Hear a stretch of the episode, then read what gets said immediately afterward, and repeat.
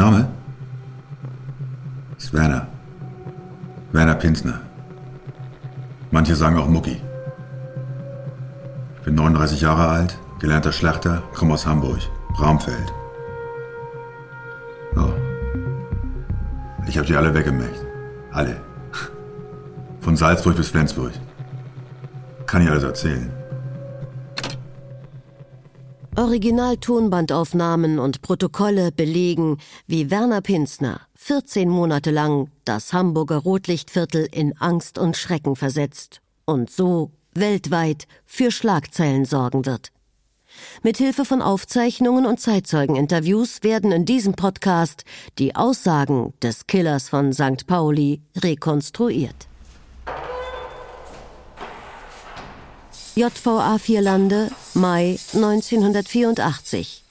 Hier sitzt Werner Pinsner, den alle nur Mucki nennen, seine zehnjährige Haftstrafe wegen eines Raubüberfalls ab.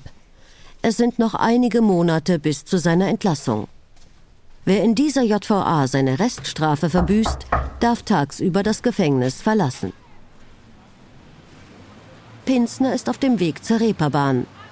Dort hat er eine wichtige Verabredung mit einem Mann, der gerade dabei ist, die Macht im Rotlichtviertel zu übernehmen. Es ist Peter Nusser, der hier wegen seiner Herkunft Wiener Peter genannt wird. Der Polizeireporter Thomas Reinecke recherchiert damals im Rotlichtmilieu. Er ist 26 Jahre alt und ein guter Beobachter. Ihm fällt der Mann aus Österreich auf.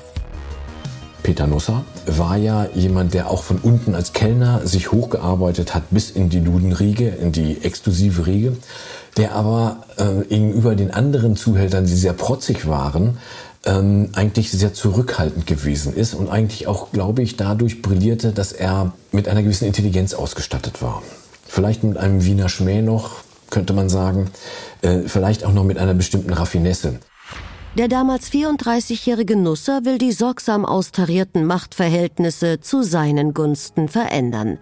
Doch er schlägt nicht selbst zu, wie es bisher auf dem Kiez üblich war, wenn es etwas zu klären galt, sondern er lässt zuschlagen. Das ist eigentlich das Prägnante am Fall für mich gewesen, aus meiner Sicht heraus, dass ähm, etwas geschah, was sich niemand auch nur in seinen kühnsten Träumen hätte vorstellen können, dass es ein Chicago in Hamburg gibt. Ein Chicago der 20er Jahre mit Geballer, mit äh, Koks, mit Drogen, mit äh, Prostitution, mit äh, Verstrickungen äh, in unsäglicher Art und Weise. Wenige Kilometer Luftlinie von der Reeperbahn entfernt, beim Landeskriminalamt, sitzt Rolf Bauer hinter seinem Schreibtisch. Er ist Mitglied einer Mordkommission und auch zuständig für den Hamburger Kiez. Das, was in den nächsten Monaten passiert, ist auch für den erfahrenen Kriminalhauptkommissar völliges Neuland. Ja, für mich persönlich war es sicherlich der spektakulärste Fall. Insofern, äh, ja, der bleibt einem natürlich immer im Gedächtnis. Da, den kann man nicht ausschalten. Hamburg hat schon das erste Mal erlebt, äh, wie auch wir als Polizei in die organisierte Kriminalität einbringen konnten, was vorher nicht möglich war. Im Juli 1984 besitzt Peter Nusser bereits den größten Anteil am Palais d'Amour, ein Laufhaus auf der Reeperbahn. Doch er hat Ärger mit einem anderen ehemaligen Bordellbesitzer. Werner Mucki Pinsner trifft sich deshalb jetzt mit Nusser. Die Ermittler rekonstruieren das entscheidende Gespräch später so. So. Du kennst unser Problem. Habe ich von gehört, ne? Es wäre gut, wenn du ihm erstmal einen Finger packst. Ja, wie Finger abhacken. Und dann gehe ich hin und sag, hier hast du deinen Finger oder was? Nee, habe ich keinen Bock auf. Ich gehe hoch und knall ihn weg. Werner Mucki Pinsner macht auf dicke Hose, will sich mit dieser Tat einen Namen im Milieu machen. Eine Woche später will er den Auftrag erledigen. Den kann Mucki recht entspannt angehen, denn er hat für das gesamte Wochenende Hafturlaub bekommen. Und äh, damals gab es die Besonderheit, dass äh, jeder Strafgefangene außerhalb der Haftanstalt, also sprich bevor er in die eigentliche Anstalt kam, ein Schließfach hatte. Dieses Schließfach hatte jeder Gefangene seinen Schlüssel aber nicht die Gefängnisleitung oder irgendjemand anders. So dass man, wenn man rauskam, seine Sachen rausholen konnte und bevor man reinkam ins Gefängnis, seine Sachen wieder reinlegen konnte.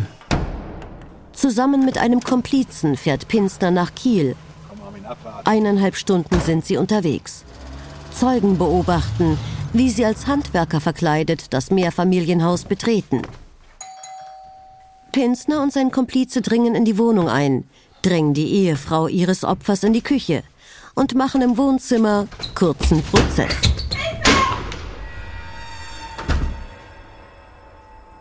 Mit der Tatwaffe kehrt Pinsner, früher als erwartet, am gleichen Tag noch zurück in die JVA. Und nachher auf der Rückfahrt ins Gefängnis kam, hat er sie da wieder reingelegt. Eigentlich ein Skandal. Ist, ich habe das vorher überhaupt nicht gewusst, dass es sowas gibt. Es ist unfassbar. Das Opfer liegt auf einem Perserteppich-Imitat. Aus dem Kopf tröpfelt Blut. Pinsner hinterlässt eine Spur, die später noch von Bedeutung sein wird. Doch noch erkennen die zuständigen Polizeibeamten aus Kiel keinen Zusammenhang mit dem Hamburger Rotlichtmilieu. Drei Tage später wird Werner Pinsners Reststrafe von elf Monaten zur Bewährung ausgesetzt. Wegen guter Führung. Unfassbar unfassbar, dass man das, naja. Was Pinsner mit seiner neu gewonnenen Freiheit anfangen will, hat er sich all die Jahre im Gefängnis ausgemalt.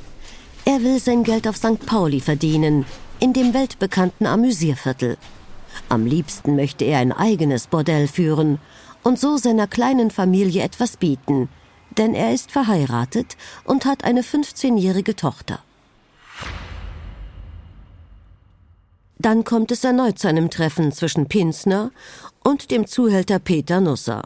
Ein Partner, der die Geschäfte schleifen lässt und stark koksabhängig ist, soll aus dem Weg geschafft werden.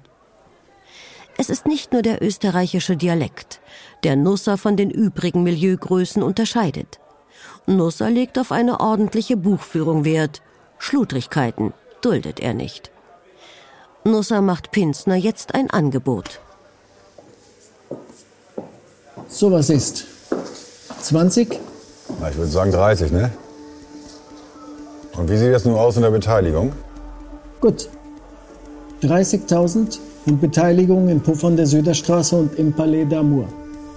Abgemacht? Abgemacht. Die Tatsache, dass er äh, durch eine bestimmte Skrupellosigkeit gegenüber den Zuhältern glänzen wollte, sei es in der Ausführung von Mordaufträgen oder sei es eben halt auch in der Tatsache, Anteile von einem ähm, Amüsierbetrieb zu haben und äh, sozusagen eigene Frauen äh, am Laufen haben und äh, eigenes Geld zu verdienen, ist natürlich etwas, was auf dem Kiez immer wieder den Leuten in den unteren Chargen versprochen wird. Pinsner will Anerkennung, auf Augenhöhe mit den großen Playern im Milieu sprechen können und er erhofft sich finanzielle Unabhängigkeit, wenn er an einem Bordell beteiligt würde. Denn im Moment lebt der damals 36-jährige Pinsner in bescheidenen Verhältnissen im Hamburger Arbeiterviertel Barmbek, zusammen mit seiner Frau Jutta und Töchterchen Birgit. Also nach außen hin eigentlich eine klassische Hamburger Arbeiter-Kleinbürgerfamilie, ohne auch nur den Anschein oder den Hauch einer Kriminalität. Seine Frau ist eine schüchterne Angestellte, die aus bürgerlichem Haus stammt. Sie lernt Pinsner noch vor seiner zehnjährigen Haftstrafe kennen und heiratet ihn schließlich hinter Gittern. Zehn Jahre hat sie auf ihren Mann gewartet, ist ihm treu geblieben. Dass ihr Werner der St. Pauli-Killer ist, ahnt sie nicht. Tochter Birgit ist aus Pinsners erster Ehe. Sie ist sein Ein und Alles. Hast du keinen Hunger?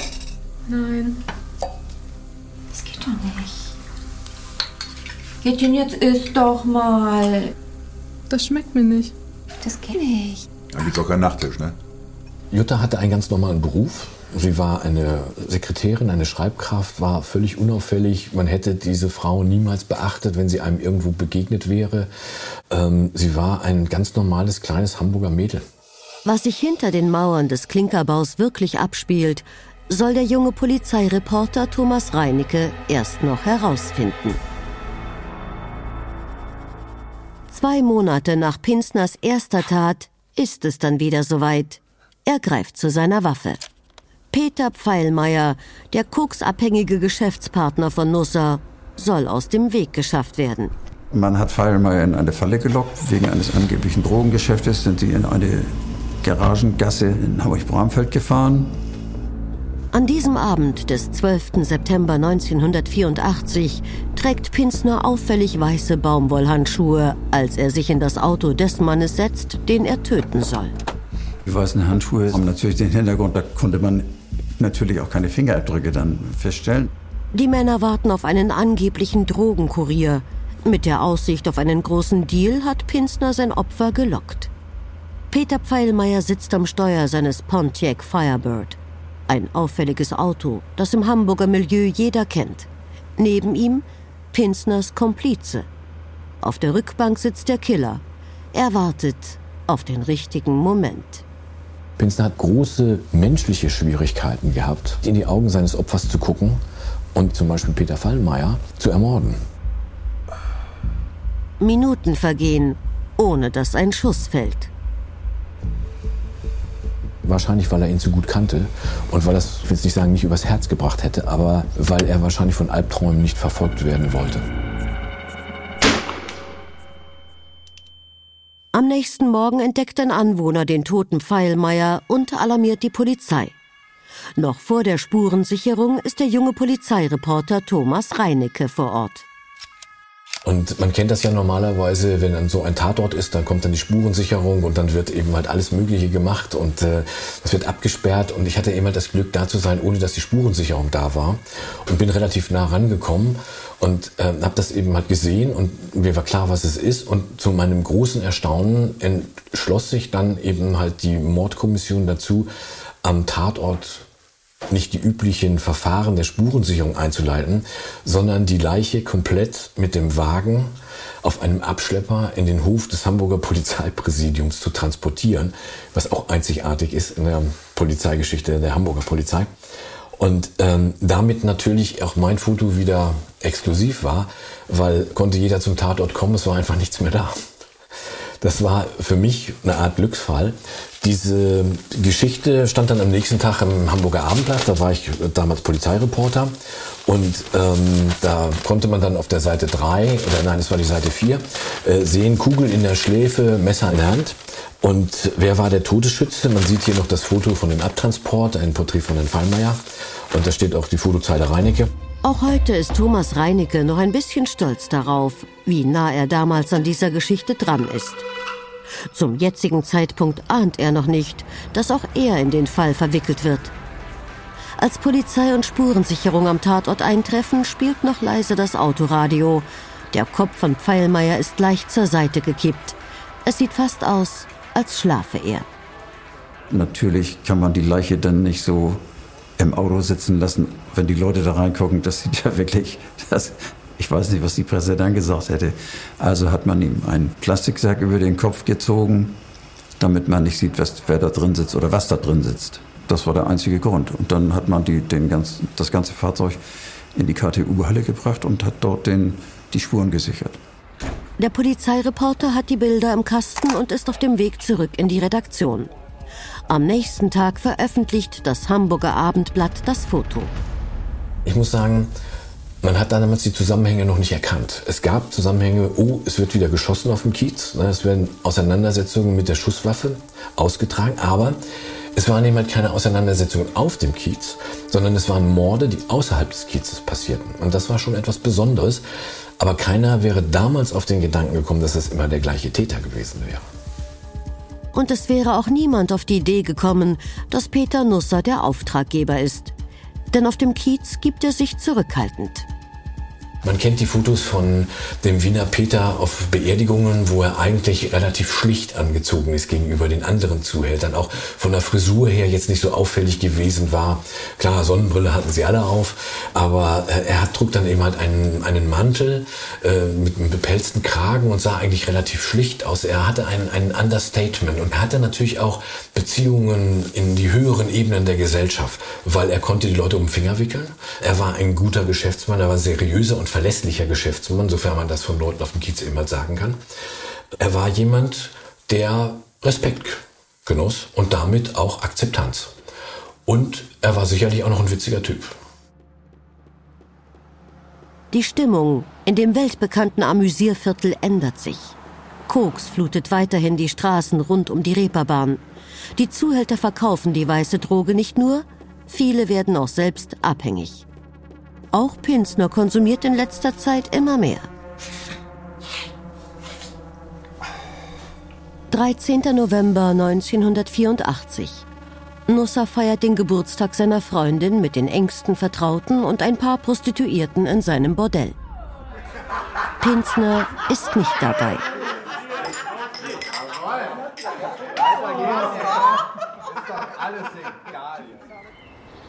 Sechs Uhr am nächsten Morgen, am anderen Ende Deutschlands, in einem Wald in der Nähe von München. Während sie auf dem Kiez die ganze Nacht durchfeiern, liegt hier ein toter Mann. Es ist Lackschuh, ein Zuhälter aus dem Hamburger Rotlichtmilieu. Werner Pinsner hat wieder zugeschlagen. Man muss über Werner Mucki Pinsner bemerken, dass er trotz alledem ein Mensch geblieben ist. Der hat sich auch viel mit seinen Opfern beschäftigt. Der ist ja nicht wie ein, ein klassischer italienischer äh, Mafia-Killer äh, angereist, hat guten Tag gesagt, hat die Pistole gezogen, hat geschossen und ist wieder abgereist. Er kannte die Leute teilweise, er wusste, wer es ist, er hatte vielleicht sogar schon mit denen Bier getrunken. Er hatte zu denen einen Draht, dass er im Grunde genommen ein Koksgeschäft zum Beispiel vortäuschen konnte. Ähm, er konnte das Vertrauen dieser Leute eben halt gewinnen. Ähm, er hat, war also in einer Position, wo man seine schreckliche Seite nicht kannte, die aber dann letztendlich zum Tragen kommen sollte, um eben halt den Auftrag zu vollfüllen und diesen Menschen zu erschießen. Pinsner hat bei seinen Opfern immer etwas gesucht, das er nicht mag und sich bei der Tat dann darauf konzentriert. Bei Lackschuh, der jetzt tot im Wald liegt, war es ein Krokodilledergürtel. Das Opfer heißt bürgerlich Dietmar Traub, ein weiterer Geschäftspartner von Nusser. Später finden die Kriminaltechniker heraus, dass aus einem Revolver der Marke Arminius gefeuert wurde. Auf St. Pauli geht ein blutiges Jahr zu Ende. Die Stimmung im Milieu wird immer mieser. Jetzt geht es Schlag auf Schlag. Peter Nusser wird attackiert von einem, der ihm seine Position streitig machen will. Ein ordentliches Pfeilchen, das schnell verheilt. Viel schlimmer ist für ihn die Demütigung. Die Antwort lässt dann auch nicht lange auf sich warten. Am Ostermontag 1985 sterben ein weiterer Zuhälter und dessen Wirtschafter. Wenn Pinsner jetzt im Milieu auftaucht, dann haben sie ein mulmiges Gefühl. Auch Carsten Marek, damals ebenfalls auf dem Weg, eine Rotlichtgröße zu werden, trifft in einem Restaurant auf Pinsner. Eiskalte Augen, also das war ein Wahnsinn. Also ich habe ja nun keine Angst und so, aber der hat ihn aufgefressen. Ne? Das war also heftig. Also das war, der hat ihn getötet mit den Augen. Ne? Ja, ich muss sagen, fällt mir auch noch heute sehr schwer, darüber zu sprechen. Ich habe wieder dieses gleiche mulmige Gefühl, ne? Diese, wie knapp das überhaupt war, dass da vielleicht nichts Schlimmeres passiert ist. Es ist nicht gerade angenehm, darüber zu sprechen. Dem Polizeibeamten Rolf Bauer raucht der Kopf. Was ist da nur los auf St. Pauli? Gemeinsam mit Kollegen übernimmt er die Ermittlungen. Die Spurenlage ist doch diesmal wieder dürftig. Auf politischer Ebene wird damals über organisierte Kriminalität als neues Phänomen diskutiert, wie bereits seit Beginn der 80er Jahre. Blaulicht und Rotlicht sind die perfekten Zutaten für eine Geschichte des Polizeireporters Thomas Reinecke. Am besten beides zusammen.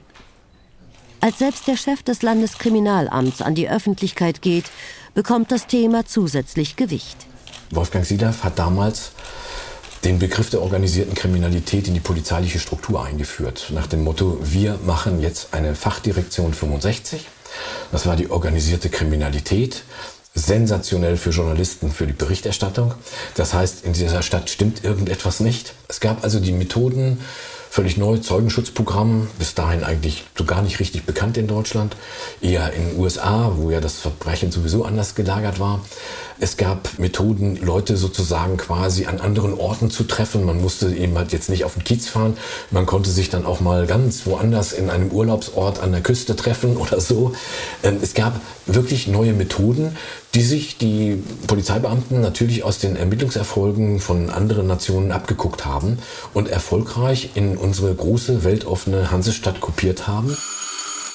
Dann klingelt kurz nach dem Mittagessen das Telefon von Rolf Bauer.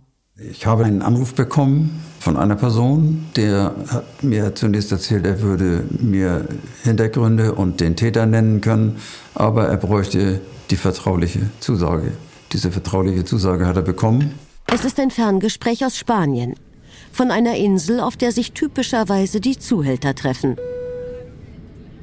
Wir haben also eine nicht offizielle Dienstreise gemacht. Wir haben uns dann äh, einige Tage später auf einer Insel getroffen und haben dann dort mit dann drei Personen aus dem Milieu eine Woche lang gesessen und haben erfahren, wer der Täter war, wer die Hintermänner sind. Die Männer aus dem Hamburger Rotlichtmilieu packen aus. In stundenlangen Gesprächen mit den Ermittlern.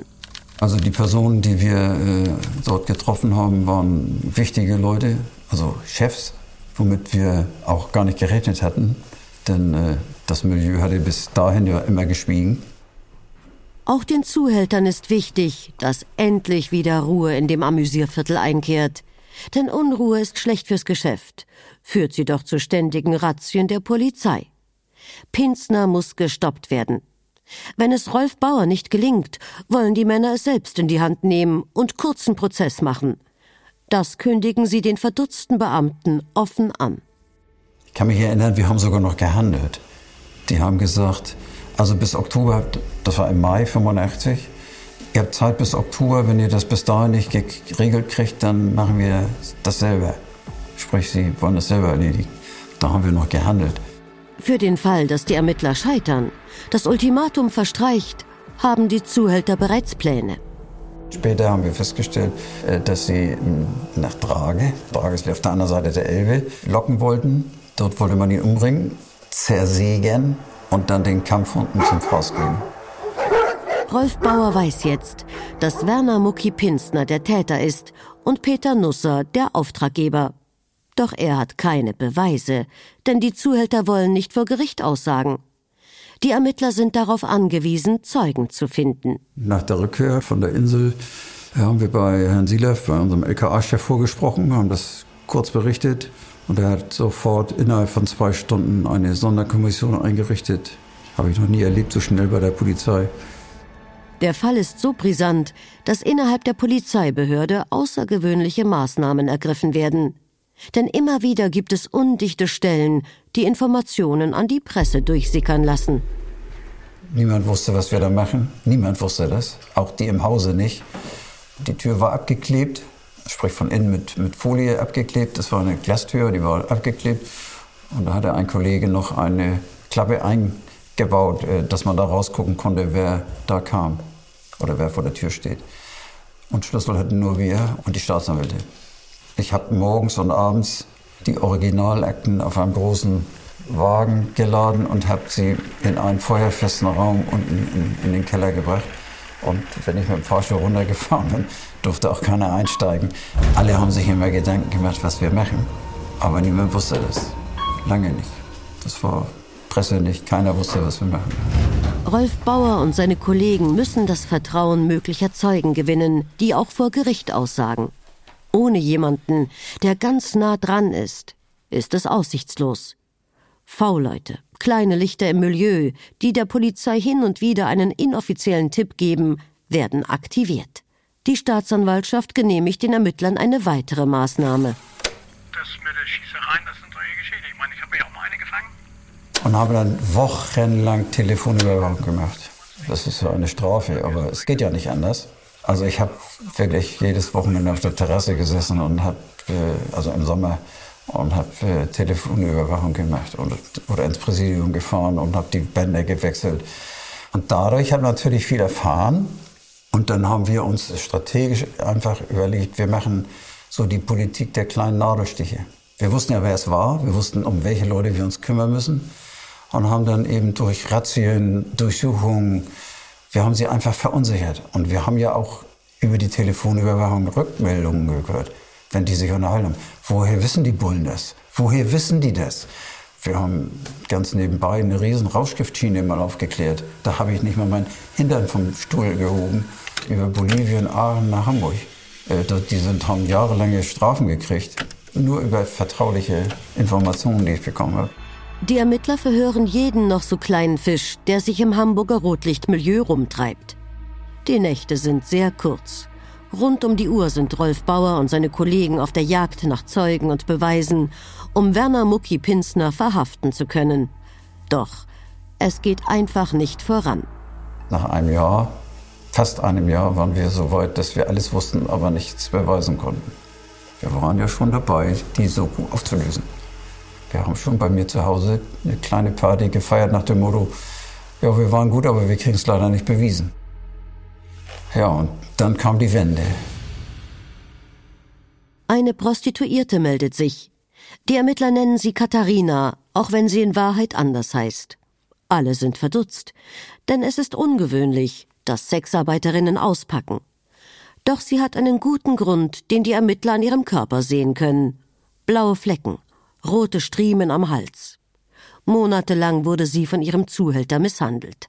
Das ist der Grund, warum sie jetzt eine Aussage macht. Erzengel, wie der Mann im Milieu genannt wird, ist eine heiße Spur. Denn er ist tief in die Geschäfte im Rotlichtmilieu involviert. Ein Haftbefehl gegen ihn ergangen. Ich habe ihn selbst noch um 13 Uhr aus seiner Wohnung geholt. Den muss Rolf Bauer jetzt zum Reden bringen. Wir haben ihm alles äh, dargelegt, was er für sich tun kann. Sprich, er ist der Erste und dann auch der Einzige, der Rabatt bekäme. Aber er hat nichts gesagt. Nichts, gar nichts. Kein Wort hat er gesagt. Wir haben zwar Kaffee getrunken, da hat er natürlich, wir müssen Kaffee, ja, hat er gesagt, aber sonst zur Sache hat er gar nichts gesagt. Und so gegen 22 Uhr hat er dann das erste Mal einen Satz gesagt. Was könnt ihr für mich tun? Da kriegt man richtig einen Schreck. Da sagt er plötzlich was. Da rechnet man schon gar nicht mehr mit. In den folgenden Tagen wird er noch viel mehr sagen. Und er gibt am Ende genau das zu Protokoll, was die Ermittler hören müssen. Das ist natürlich, dann ist man euphorisch, ist ja klar. Endlich, endlich haben wir das, was wir, wofür wir wirklich ein Jahr lang uns die Tage und die Nächte um die Ohren gehauen haben und die Wochenenden. Dann hatte das wirklich mal Erfolg. War schon, war schon ein schönes Gefühl. Am 15. April 1986 wird Werner Mucki Pinsner in seiner Wohnung verhaftet. Und das war sicherlich einer der Momente, wo bei der FD65 die Sektkorken geknallt haben. Und ich glaube, wenn sie das Ende der Geschichte gekannt hätten, dann hätte keiner an diesem Tag ein Glas Sekt getrunken. Aber wer hätte zu diesem Zeitpunkt schon wissen können, was noch alles passiert? Was dann kam, ähm, das konnte sich erst recht niemand ausdenken. Und wir waren schon auf der Ebene der Killer von St. Pauli. Was dann noch hätte kommen sollen mit allen Taten war eine unbeschreibliche Geschichte, die sich auch so, glaube ich, noch nie ereignet hat. In der nächsten Folge der Polizeireporter und die Rotlichtgeschichte seines Lebens. Die Dokumentation Tatort Reeperbahn der Auftragskiller gibt's jetzt bei RTL Plus. Dort findet ihr auch die Serie Reeperbahn Privat, die Menschen in ihrem heutigen Alltag im Hamburger Rotlichtviertel begleitet. Viel Spaß dabei!